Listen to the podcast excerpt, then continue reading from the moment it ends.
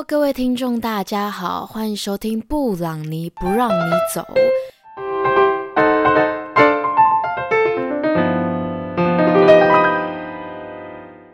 Hello，大家好，我是主持人 Juliana，我是主持人 Swing。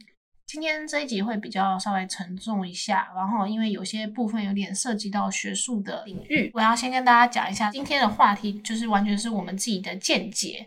然后跟一些网络上的资料，我们集合在一起，然后分享给大家的，所以可能跟你们一开始有一些认知会有一些出入。那如果想对这个话题更加了解的话，我建议你们去翻翻网络上的资料，然后看看书，去了解一下什么叫做微笑忧郁。嗯，那先介绍一下我们可爱的嘉宾，今天的嘉宾是 Joanne。嗨，大家好，很很简洁有力。今天那个主题叫做“夜晚终将被忧伤占据”。前面这个呢，事实上是我们的嘉宾 Joanne 他曾经导过的一部戏。这一部戏呢，其实有点像是关于忧郁症的。我们想先问一下 Joanne，你当初是以什么样的心境去想要做这一部戏的？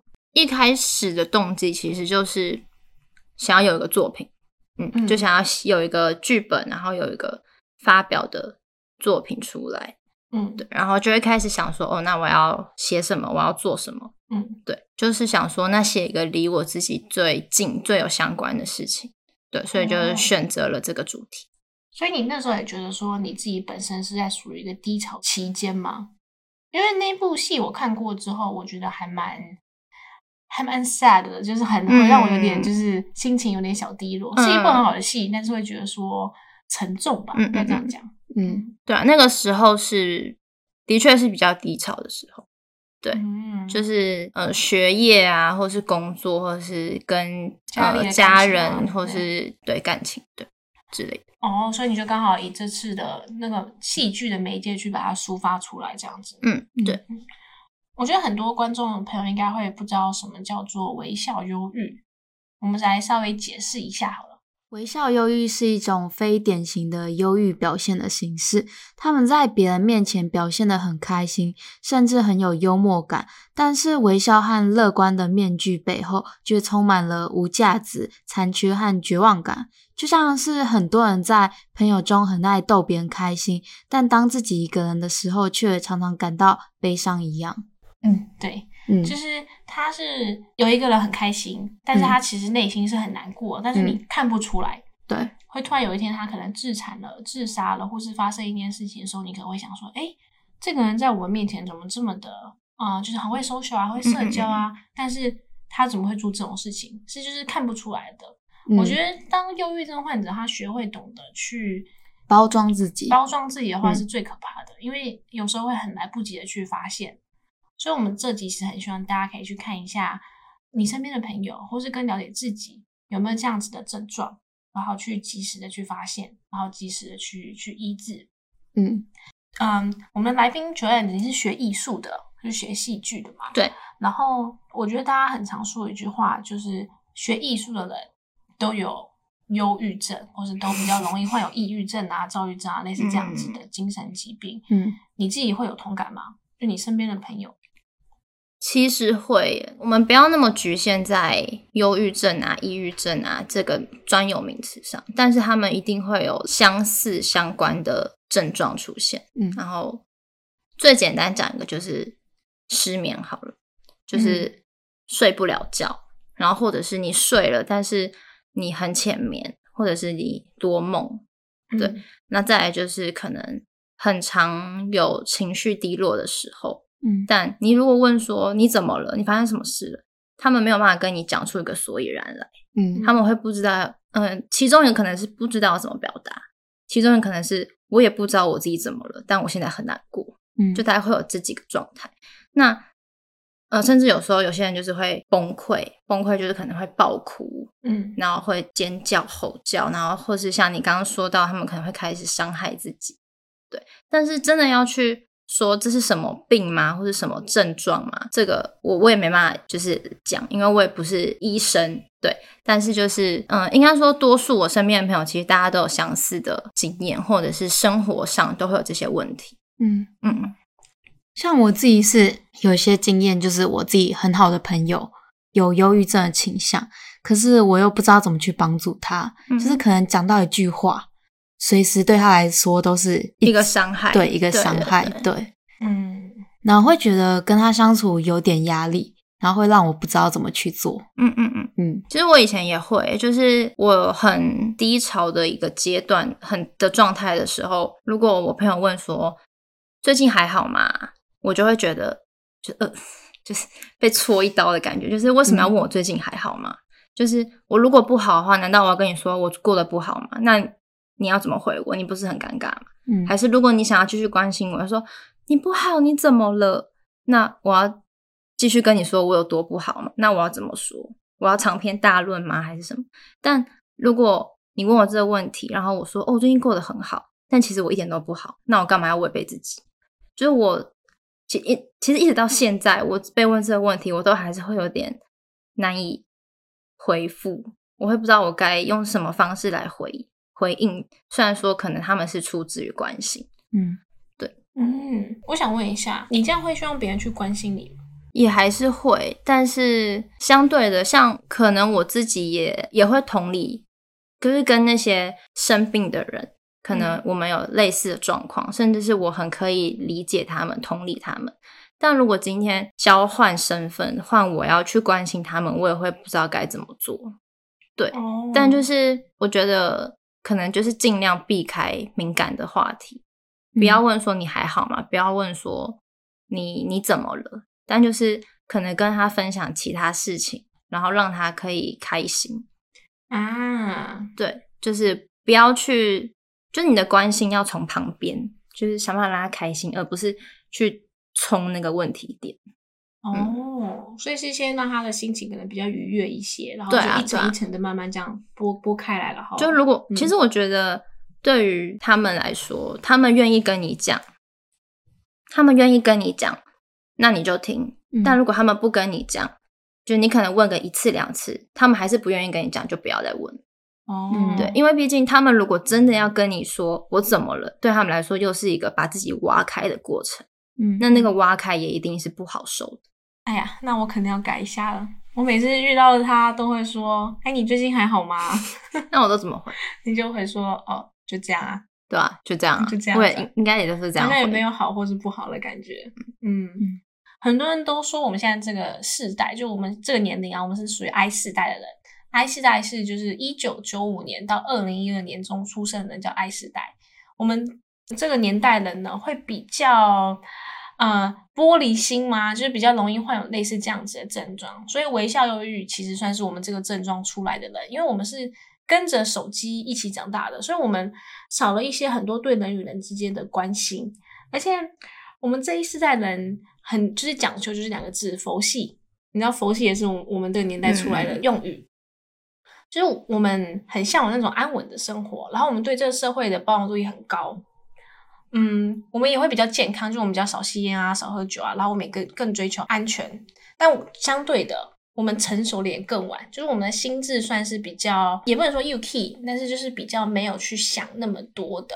就我们对这社会就是比较算是充满着这美好，所以导致我们这个世代人在长大的时候呢，就是在步入社会的时候，我们是没有准备好的。就是突然被家人保护的太好了，导致会导致比较容易会出现一些隔阂啊，比较容易会有焦虑啊、忧郁啊或者抑郁的症状去产生。所以你们两个有吗？就你们有这样子的感觉过吗？或是你们身边的朋友，就你会觉得说，嗯好像就是会发现他们可能其实都有忧郁症，只是你没有发现。我最近才发，就是我我在这一两个月发现我很多朋友其实有忧郁症，嗯但是我没有注意到，嗯我以为他们很正常。后来他们有几次就跟我聊说，其实他们有在吃一些啊、呃抗忧郁的药，嗯或是安眠药。嗯，九燕是有吃过安眠药吗？有吃过一小段时间，嗯，但后来就不吃了。我记得你以前也是有跟我聊过，你觉得你自己有类似的症状？嗯嗯。但其实我觉得也不是说我们这个世代比较玻璃心，而是说，就以我自己的例子来讲，因为刚刚前面有讲到说我是呃，就是学剧场相关的，嗯那大家就会很多人问说，为什么好像学艺术类的人都会有大概这样的状况。其实我觉得是，嗯，因为你在做一个作品，不管是音乐还是美术，还是戏剧、电视、电影或是舞台剧，其实那些东西你要去产生一个作品的时候的同时，你都得把自己挖出来。对，就是嗯，你可能会想要让大家知道说我的观点是什么，我的感受是什么。把自己挖出来的同时，你们就会看到说，哦，好像很多人都有这样的状况。但其实不挖出来的话，其实一样很多人有这样的状况，只是你们不一定会知道的。对，那或者是说，为什么艺术类的人好像都会失眠，或是为什么他们都会有忧郁症、有抑郁症，甚至是恐慌啊、躁郁？我觉得另外一个说法是，他们相对的对这个世界。或是对自己、对身边的人要求非常的高哦，所以在你对这些东西要求很高，但是你，但是最后事情没有达到那个完美的时候，那个失落感是更大的。嗯，对，就是那个落差非常大，会导导致他们一直不断的觉得自己做不到、做不好，一直不断的对自己失望，或者对这个世界失望，或者是。嗯，就讲台湾的社会运动或者学生运动好了，很多呃，应该不能说很多，就是我自己身边这些学艺术的朋友，他们都会去参与这些社会运动。嗯，那并不是说他们被这个世界保护的很好，而是反而是他们很想要去抗争。那他们抗，他们为什么想要抗争？就是因为他们觉得这个世界不够好。对，所以在觉得这个世界不够好的同时，他们就会一直觉得很烂、很烂、很烂，不管是自己还是什么，就会觉得很不好、很不好、很不好，所以就会变成他们的心理也非常的不健康、不健康、不健康。但其实他们都有同一个目标，就是想要达到最好。嗯，对。但你本身会让别人，就是你会希望别人知道你自己可能会有一点小忧郁吗？我其实不会排斥。哦，你是属于不排斥的类型。但我也不会主动讲，嗯，因为除非是真的很亲近的朋友，嗯，对，因为微笑于忧郁，它的意思就是你看不出来。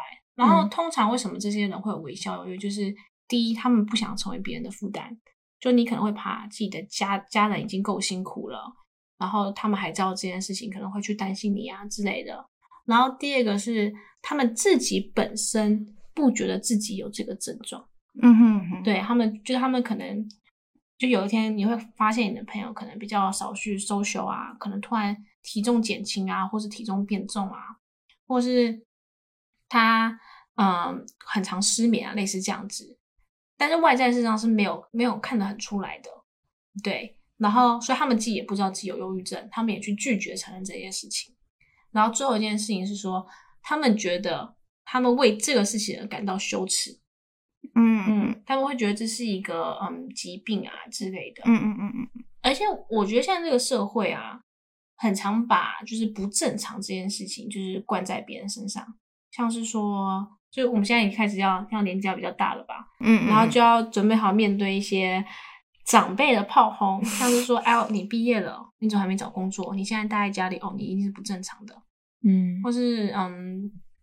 哦，可能同性恋呐，嗯嗯嗯，这在长辈的观念里面，他们也会觉得是不正常的，或是很多诸如此类的事情。那其实我觉得我们没有所谓的正常或不正常，就是跟你不一样而已。对，但因为我们现在社会用这个词去去污名化一个人，嗯，然后才会导致很多就是一些小小的压力开始，然后他们会会促成这个微笑忧郁。就他们有忧郁症，但他们不愿意去说，因为他们这些忧郁症来源是他们本身别人认为的不正常嗯去启发的。嗯，对对。那我觉得大家应该要跟我一样，因为我是那种你懂的吧？我什么事都会讲出来，我很难去就是隐藏自己的秘密，所以我朋友几乎都知道我的事情。我有时候也觉得，呃，我心脏很大颗，因为我身边朋友也有很多有忧郁症的。我有时候会想说，为什么我的人生比他们？就是起伏更大，可是我却不会得到忧郁症，嗯，所以我很会抒发自己的情绪，嗯嗯嗯，就是我很会，就是可能有什么事情发生，我就会很想找朋友讲，然后就有很多朋友一直听我讲。嗯嗯嗯 我就是那种难过几天之后就不会有事了。嗯但这样也我蛮好的我觉得要要跟对的人讲，嗯嗯，而且我会觉得，也不是说不能跟长辈讲，可是我觉得要看你自己的长辈是什么个性。有些人长辈就会说，哦，你可能就是抗压性太低啊，哦，你就是嗯过得太幸福了呀、或是或是哦，你不要想太多啊，类似这样子的话，那我觉得这些话其实反而会促成他们自己更更压抑，就是想说，哦，大家都不懂我的想法，对啊对啊，嗯，的确，可是我觉得父母太过保护，反而也是造成大家就是有些人得忧郁症。嗯嗯那我觉得这就是一个循环吧，就是那你要说你不保护这个小孩嘛，好像也不对吧？就是有些人成长是因为过得太幸福啊，然后所以嗯所以才会导致，但是但是等到长大之后呢，父母又说哦，你以前就是因为过得太幸福，所以你才会这样子想。我觉得就是一一整个循环，嗯，像呃，全世界最幸福的国家，你们知道是哪里吗？我我记得是哎，挪威还是、北欧啦？对，挪威好像是挪威，就北欧那一块。嗯但是他们同时也是自杀率最高的国家。嗯嗯，但就是因为就是促成这些，这样算是好还是不好啊？因为他们是一个很幸福的国家，嗯但也就此，他等他们长大成人社会之后，他们没有准备好去面对这些压力，嗯对然后就促成他们呃，就是有忧郁啊，然后然后会自杀的倾向，类似这样。就像其实看网络上的资料，应该都会看到说，通常会生病的人，你不是抗压性极高，就是抗压性极低。嗯对，就像如果你说，呃，家长都把小孩子保护的很好的状况之下，他们就会觉得这个世界很美好。所以当他们一碰到了一点我们认知上小小的伤害的时候，他们嗯就会觉得这个世界要毁灭了。嗯，对对嗯所以那如果是哦，父母都没有对我有任何的保护，然后我做什么都很靠自己，然后我都对自己要求很高，就是像我刚刚前面讲，嗯就是他对自己的要求一直都很高，所以他会一直觉得自己不够好，不够好，不够好。嗯嗯，就是因为抗压性太高，他想要自己一个人去承担所有的事情。嗯，我就有遇到朋友说，就是爸妈保把他保护的太好，然后他就没办法承受任何的压力，所以就造成他有忧郁症，可是还蛮严重的倾向。我身为他的朋友，我会想要带他出去玩，嗯可是他妈妈就是不让他出去，啊，完全不让他出去，我就觉得这样子应该会加重他对啊，他的病情吧。嗯嗯嗯这就要我觉得这就是家家里人的就是观念问题的所在了吧。对，就比较比较难，是我们同一辈人可以去解决的，因为遇到长辈的问题的时候。嗯，那你那个朋友是你看得出来还有忧郁症吗？有，就是很明显，就是他从有忧郁到他吃药之后，他整个人就是转变非常大。他原本就是可能忧郁的时候，他完全不跟任何人讲话，不跟任何人接触。可是他当他吃药之后呢，他会完全变成一个不在乎人家眼光的人。嗯嗯嗯，就是转变其实还蛮大的，身边朋友应该都是看得出来。可是就会变成说他不在乎人家眼光，我们会变得有点不敢跟他出去，因为随时会怕被打。你说他是会比较吵闹的那一种吗？他是会对着人家骂的，就可能今天人家对他做了什么事情，他觉得不开心，他是会直接去跟人家骂的。嗯嗯嗯嗯对因为你要陪伴生病的朋友的时候，其实你要先确保自己不会被他影响，嗯，就是最重要的。因为嗯不然，如果真的被影响了，就是呃两个人一起完蛋。嗯嗯哎、对，就是我很常，应该不是很常，就是我身边有一些朋友，他其实是还蛮乐观的，嗯，但是他交了另外一半之后呢，他另外一半有有就是类似这样子的症状，然后我在隔一阵子看到他的时候，就好像变了一个人似的，然后我自己也吓一跳，就是被被影响了，嗯然后我那时候才发现原来原来这种事情是可以被影响的，嗯因为通常生病的那个人，可能他会一直讲一些很负面的话，，对，嗯。那现在最后一个问题，想问九安说，如果当有一个人发现他自己有微笑忧郁的这些症状，要怎么样去改善它？嗯，我觉得与其说是改善，因为它其实它是一个大脑里面其实是某一个地方的损坏，所以那个损坏的地方会导致你们的大脑没有办法去分泌一些会让你感受到快乐的东西。其实它是一个这样子的问题所在。嗯所以你真的说要怎么改善吗？我觉得不是，并不是说要想办法把这个东西给医好，而是你要怎么跟它和平共处。嗯对，你要怎么在你拥有这个疾病的状态之下，你还是好好的过生活？我觉得这是比较重要的。那我觉得很多人可能都会不想要去看医生，不想要靠药物治疗。